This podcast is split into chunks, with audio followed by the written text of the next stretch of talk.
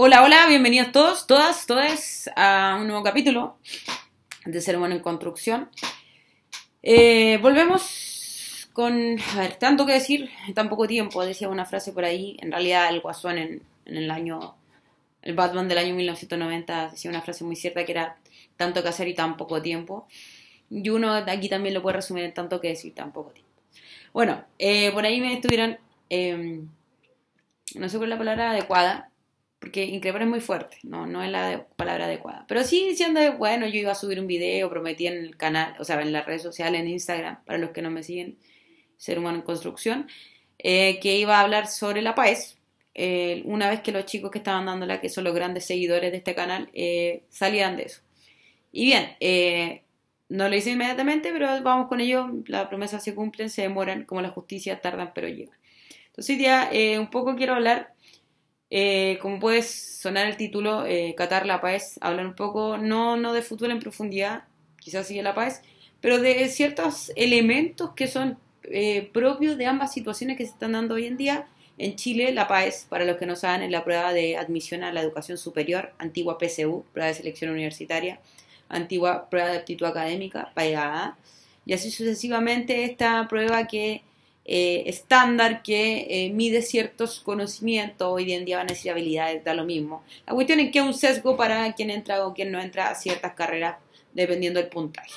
Y hoy en día tiene este, plus que la PAES eh, se da bajo ciertas circunstancias.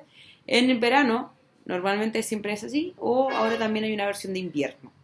Entonces, el, el tema es que además ya no es de una de un promedio o de en realidad un puntaje más alto de 860 puntos, 850 ya no me acuerdo bien, sino que es de 1000 puntos. Entonces han cambiado unas cosas, pero al fin y al cabo sigue siendo lo mismo. Cambian algunos contenidos, pero sigue siendo la de eh, matemática, lenguaje para todos y específica de ciencia y de historia. Entonces eh, yo les debía a, a esta gente que me estaba esperando este capítulo pero ¿qué tiene que ver Qatar con la paz? Eh, quiero ir a un poco al, a la problemática de fondo, a un problema ético que se genera cuando hablamos tanto del Mundial de Qatar como hablamos de la paz. Y también de un problema, no sé si fenomenológico o sociológico, da lo mismo al, al fin y al cabo. Eh, pero también señalar que no lo ha hecho no porque no he querido, sino por cuestiones de tiempo. Tuve mi prueba de psicoanálisis la semana pasada.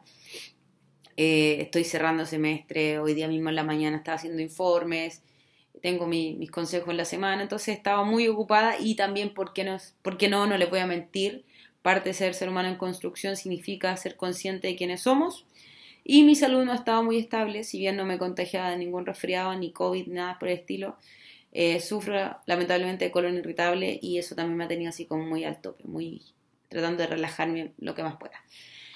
Entonces, eh, no se trata de victimizar, sino por el contrario, ser consciente de quiénes somos, de qué fecha estamos, en qué tiempo estamos funcionando.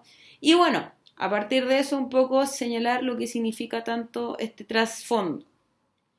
¿Por qué? Porque hay un trasfondo eh, ideológico. Ideológico ya lo expliqué alguna vez en algún capítulo que no tiene que ver como con este sesgo, sino que significa aportar una, una ideología y una ideología tiene que ver con esto de tener una postura eh, concreta a partir de ciertas experiencias personales, históricas, culturales, etc. Y, y claro, puede tener que ver con los tiempos, con lo que significa vivir diferentes experiencias, pero hoy en día para mí personalmente el tema de cuánto podemos llevar a cabo, cuánto, yo creo que estos últimos, no sé, año y medio, desde que partió el canal podríamos decir, he vivido con esta idea de eh, vivir una mezcla entre utopía y, realidad, entre lo que me encantaría que fuese y lo que realmente es. ¿Por qué? Porque si vivimos mucho la utopía, probablemente nunca lleguemos a, a vivir una vida eh, conforme a lo que realmente podemos. Pero si también nos dejamos mucho la realidad, no se pelea por ningún, ninguna causa justa y al final, si nos acomodamos la realidad, eh, no hubiesen pasado muchas cosas las que pasan hoy día. Partiendo porque yo, como en mi calidad de mujer, pudiera estar hablando libremente. Entonces, a partir de eso se genera esta crisis, este, este proceso crítico de decir, bueno, ¿qué vamos a hacer con la realidad? ¿Qué vamos a hacer los, los ciudadanos promedio que tenemos casi solo el control de nuestras eh, decisiones, decisiones que están delimitadas y limitadas por nuestra cultura, nuestro espacio personal, incluso hasta nuestra economía, porque la inflación que tenemos hoy en día hasta tenemos que decir cosas muy, muy de nuestra seguridad. Eh, me da un montón de vueltas, sí lo sé, pero a lo que quiero llegar es que tanto Qatar como La Paz nos obligan a presentarnos realidades que nos dicen todo no es blanco y negro. Es imposible vivir bajo la lógica del blanco y negro. Cuando uno es joven y se cría, se cría y se forma bajo un contexto cultural muy conservador, conservador en cualquier sentido de la palabra, moralista, educacional, etcétera, uno crece con la idea de que o todo es blanco o todo es negro, o todo es bueno o todo es malo, casi en una dinámica kantiana del deber, tengo que hacerlo porque es mi obligación. Y bajo esas obligaciones vienen ciertas culpas, que es un tema que a mí me interesa mucho. Pero, no obstante, en la medida que uno va creciendo, y esto no es que uno se vuelva más amarillo, no es que uno sea eh, más malo, sino que va entendiendo el mundo cómo funciona, no funciona todo con una una situación de blanco y negro. Me encantaría, me encantaría hacer las cosas bien siempre, en el concepto ideal, platónico, cristiano, kantiano, etcétera, de bien, pero hay ciertas circunstancias donde uno tiene que jugar con la realidad y siempre velar por el bien. Eh, idealmente un bien común, un bien donde la mayoría seamos afectados de forma positiva. Yo creo que esa es mi meta de vida, eh, funcionar bajo la lógica de hacer el menos daño posible. Entonces, volviendo al tema de Qatar y volviendo al tema de la paz, pensando en que se estaba llevando a cabo el fútbol, el mundial de fútbol y se llevó a cabo la prueba en Chile de la admisión a la educación superior, em, las dos, los dos temas proporcionan, si tengo así de mal, tengo las uñas mal pintadas, paréntesis. Em, no alcancé porque si no, no alcanzó a ver el video. Las dos problemáticas plantean no pediré perdón, parte de mi, de mi personalidad, eh, saltar de un lado a otro. Nos plantean la, la, gran problemática. ¿Qué hacemos? ¿Criticamos el sistema? ¿Nos eh, encerramos en nosotros mismos? Decimos esto está mal, todo este maldito sistema está mal, como dijera Lisa Simpson. Eh, acomodarnos a la circunstancia, ver el menos mal posible o simplemente dejarnos llevar por la corriente. ¿A qué voy? Por un lado, la prueba aptitud. Aptitud. Se me cayó el canal, mi parte. La paz. Por un lado, la paz, yo le puedo decir a mis queridos estudiantes de cuarto medio que salieron que les dé un capítulo especial, eh, especial y personalizado, eh, que no somos cifras, que no somos números, que ustedes son más que el resultado, que está más allá de eso, que está más allá del bien y el mal, que son personas, dignidad, etcétera, etcétera. Y que es cierto, no miento, las personas tienen una dignidad propia. ¿De dónde viene? Ahí de cada uno depende la, reflexión. Pero ustedes, mis queridos estudiantes, mis queridos alumnos, y digo alumnos porque hago clase en un colegio de solamente de hombres, eh, pero también alumnas, alumnos, para todos los que me escuchan, tienen su dignidad. Obviamente que les vaya bien o mal, mal en la paz no significa que se les acaba el mundo, es cierto. El ser ser humano en construcción significa que una de las tantas cosas que hacemos en la vida es esta prueba. Es tomar la decisión de qué vamos a hacer a futuro, a qué nos vamos a dedicar, no necesariamente qué vamos a estudiar, sino a qué vamos a dedicarnos. Pero tampoco podemos pensar utópicamente que, claro, vamos a movernos bajo esa lógica de la dignidad y no vamos a hacer nada por la vida, porque la sola dignidad lamentablemente no nos hace vivir. Entonces, en esa medida, yo espero que les haya ido bien. No significa que uno los va a querer más o menos o, van a ser mejores o peores, sino que les vaya bien en la medida de lo que necesitaban para alcanzar sus proyectos. Y que esos proyectos ojalá vayan en virtud de su felicidad, pero también del bien común. ¿Por qué? Porque uno se da cuenta que, claro, eh, la felicidad no hace, o sea, la plata no hace la felicidad. Es cierto, pero vivimos en un sistema económico. Entonces no digo que hagan, plata a cualquier costo, no se trata de eso, lamentablemente vivimos en una cultura así. Pero tampoco se trata eh, de vivir en la utopía que si no tengo contactos eh, voy a hacer lo que quiera, voy a ser un artista porque en Chile la, vida no funciona así, a menos que tengan los contactos para irse. Aquí quiero ir con esto, que la paz no va a marcar su vida en el sentido de que se deban morir o deban dejar todo porque les fue mal. Ni tampoco que son entes superiores y están por sobre lo demás y les fue bien. Simplemente es una experiencia dentro de toda su larga vida. Quizás van a entrar a estudiar algo que después lo van a dejar. Quizás van a cambiar de carrera. Quizás va a marcar su vida para toda la vida y esto que van a hacer se van a dedicar a esto por siempre. Yo no lo sé, no tengo una bolita de cristal. Pero sí lo que les quiero decir es que no marca su dignidad humana, pero tampoco significa que vamos a vivir bajo la lógica del mínimo esfuerzo total. Eh, no soy un número, no tengo por qué verse el tema, ojalá eh, si me va mal me importa un raba. No, también se trata de buscar el equilibrio, el equilibrio en lo que hacemos. Y eso por otro lado, ¿qué tiene que ver con Qatar? Hasta ahora lo que he dicho, no tiene nada que ver con Qatar. Tiene que ver con esta dinámica de eh, dónde está puesta mi atención. ¿Qué es lo que quiero yo de la vida? Mucha gente me dice, ¿cómo ves? Primero, la lógica del fútbol, que siempre le he explicado. ¿Qué tiene de entretenido 11 contra 11 buscando una esfera y poniéndola en un arco de metal?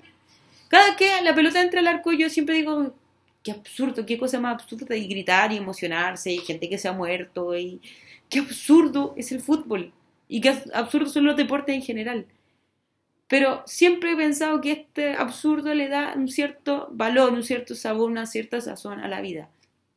Ahora, podemos ver la utopía, lo que decía, de sí, es un deporte que es sano, que nos alimenta el alma, que nos forma identidad, que, que nuestro país, que nuestro equipo, que es fiel hasta la muerte, que yo soy de la U, digan lo que digan, que me da lo mismo que no tenga estadio, etcétera, etcétera. Es utópico y es muy bonito. Pero tampoco debemos cegarnos a la realidad. Y es que como todo deporte que implica, y toda cosa que implica marketing, implica comercio, implica plata, va a estar. Si miro para allá porque estoy en el partido Brasil-Corea, por si acaso a propósito. Va a estar mediado por los negocios. Entonces, pero obviamente hay casas de apuestas, obviamente hay eh, cosas malas, obviamente eh, hubo destrucción, murió gente, sí, fue un mundial nefasto como se hizo. Y el mundial es nefasto, Qatar es nefasto. Pero no voy a decir que no me gusta el fútbol y lo voy a dejar de ver. Ojalá tuviera a lo mejor otro tipo de manera de vivir y no me gustara. Y digo, no, hubo muchas cosas malas detrás como para hacerlo. Y con esto no me quiero justificar, pero voy a decir algo muy cierto lamentablemente el mundo no se mueve entre blanco y negro.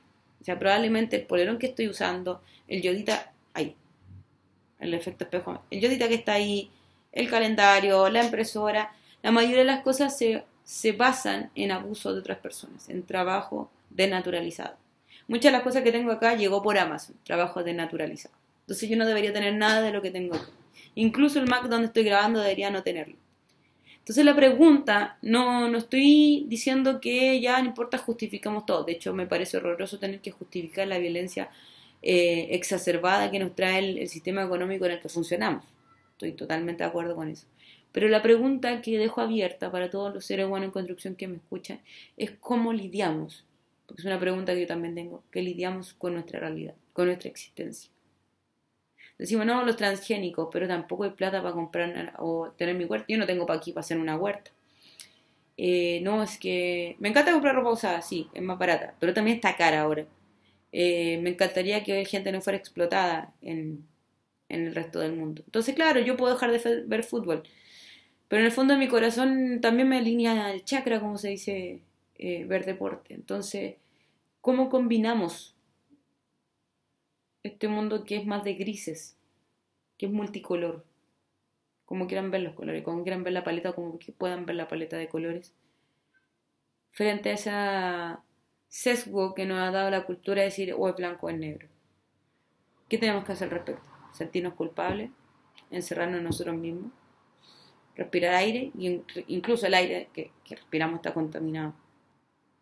Luchar por alguna causa en particular, entonces un poco me, tomo de, la, de las palabras de Víctor Frank, eh, autor del Hombre en Busca del Sentido, de la logoterapia y otras, que al final que, también toma de Nietzsche, que toda persona que tiene un porqué puede sobrevivir a cualquier cómo. Creo que más que yo dar un sentido de la vida, o un sentido a la vida de lo que hacemos, o enseñarlo, me parece que lo más óptimo es invitarlo a buscarlo a buscarlo realmente y a, y a botar los pisos, a romper los esquemas de lo que significa que nos digan qué es lo que debemos hacer, sino que indagar, y de ahí viene el concepto de ser humano en construcción y qué es lo que yo he hecho a lo largo de, estos años desde que empecé el canal, a, a demoler un poco, a hacerme anichana, a demoler las bases de lo que significan las creencias personales y las creencias impuestas por otros para empezar a vivir la, vida que uno tiene que vivir. No es fácil, es, da susto, eh, se genera esa angustia se quiere cagar, ese, ese miedo. Pero creo que vale la pena, vale la pena porque ahí es donde uno recién empieza a vivir la vida con, con sus pros, sus contras, y donde uno recién se hace consciente y se hace mm, consecuente, consciente y consecuente con lo que uno es. Por eso es importante catar la paz, porque nos pone a prueba hasta dónde vamos a llegar con nuestras creencias, proyectos y sueños. Un abrazo grande, se me cuidan, se me echan bloqueador los que están en hemisferio norte, sur, perdón, hemisferio norte también, también se puede echar bloqueador, siempre exponerse mucho hace mal. Eh, un abrazo grande, tengan una feliz fiesta, nos vemos pronto, viene yo creo que luego el capítulo, no sé cuándo, no voy a poner fecha para que después no me reten, pero viene luego el capítulo especial de los cuartos medios que salieron, cuarto medio a 2022. Nos vemos y recuerden que aquí siempre van a encontrar eh, opiniones, comentarios, ideas eh, problemáticas y todo a través de la reflexión, porque simplemente somos seres humanos en construcción. Nos vemos en un próximo capítulo.